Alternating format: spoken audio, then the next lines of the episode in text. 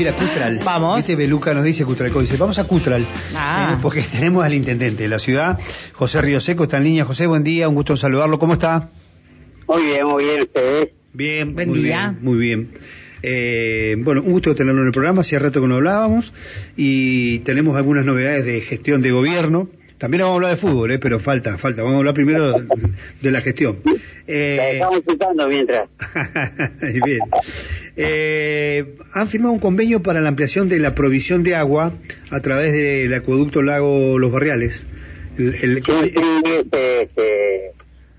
este, la verdad que es muy necesario y ante los distintos inconvenientes y a su vez que cada vez este, la sequía nos eh, acarrea más problemas para eh, poder sacar agua del río, así que este hemos hecho un replanteo y es una, digamos, un acueducto paralelo a la, línea que ya está, pero con mayor capacidad inclusive, eh, eh, y eso estaría siendo mucho más previsible y dándole una solución así a mediano plazo bastante importante y sacarnos esa espada de que cada temporada estival eh, padecemos por lo, la escasez del agua y todo ello. Así que esto es en forma conjunta con el municipio de Plaza Huíncul, con Gustavo eh, hemos llegado a un acuerdo y, y bueno, del ente que casualmente fue producto de la lucha social de Cutalcó y Plaza Huíncul,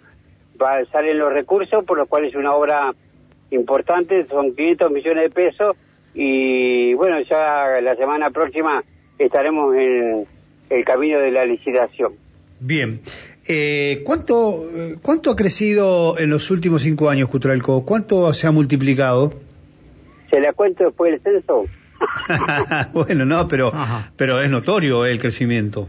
Eh, lo que pasa que, claro, yo creo que en ambas ciudades, no sé en la proporción, pero sí, obviamente que nosotros con el desarrollo de tierras que tenemos eh, para con nuestros vecinos, hace que esto eh, vaya asentándose mayor cantidad de vecinos y al construir su, su casa, eh, bueno, hay menos posibilidades que pueda emigrar hacia otros lugares.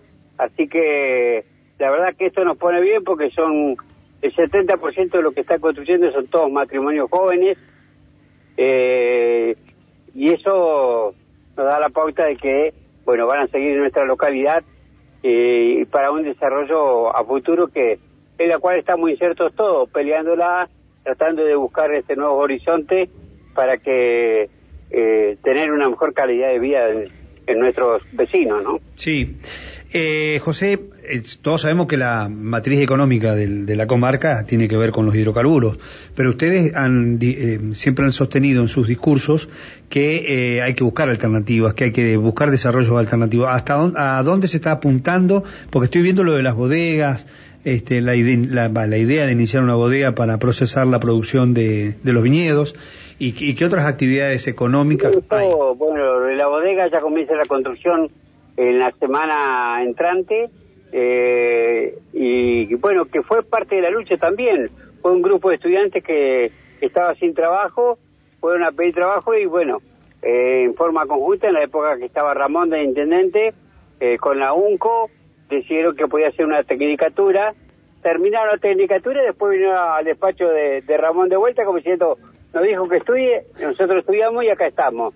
Y así nace incipientemente la obligación de, del viñedo, que nos está dando bastante satisfacción y que creo que eh, ahora para darle un valor agregado, luego haber hecho todos los trámites correspondientes en Nación, la habilitación y todo esto, eh, así que a partir de la próxima cosecha o del envasado de esta cosecha, la podemos eh, vender como un vino boutique.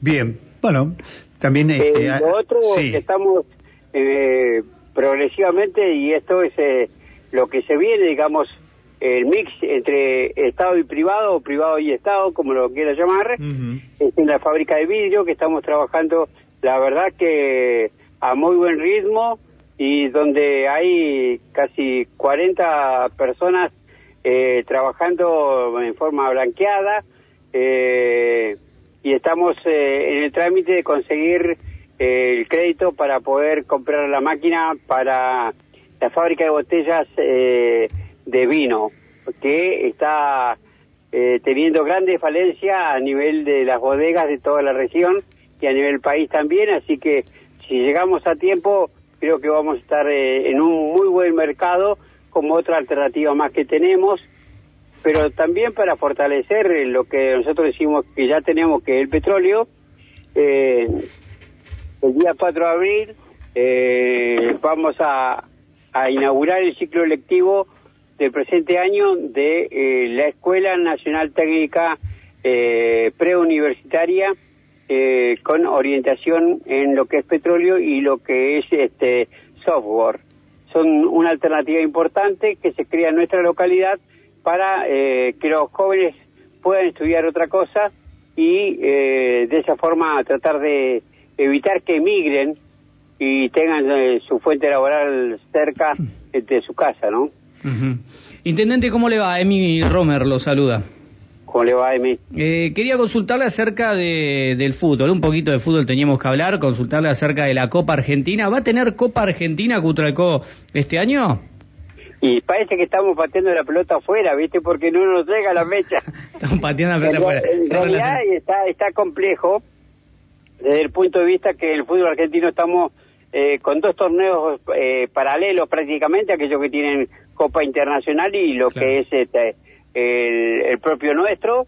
Eh, se hace muy difícil eh, que los equipos viajen. Viajar significaría perderse dos días y bueno, está complejo, pero creo que yo viajo el día martes a Buenos Aires y voy a tener la respuesta eh, sobre el partido que tenemos eh, en próximos días nada más y estamos haciendo las gestiones también para en la categoría senior yo yo digo los dinosaurios Este, de un superclásico Boca River en el Estadio Alianza eh, con todos aquellos que fueron grandes figuras Bien, ¿y se había hablado de algún partido en particular para, para venir también más allá del, del, del partido del señor? Eh, no no no tenemos el convenio firmado por tres fechas Claro. pero de ahí vamos viendo la posibilidad de los equipos de- en, cuanto, en cuanto a la distancia, el viaje y todo eso. Eh, no está fácil porque ya te digo, hay un calendario que se ha complejizado en función de que eh, está el mundial, entonces todo se, se, se comprime. Bien, eh, intendente, un gustazo, eh, muchas gracias por estos minutos. No, por favor, a ustedes. Un abrazo, hasta luego.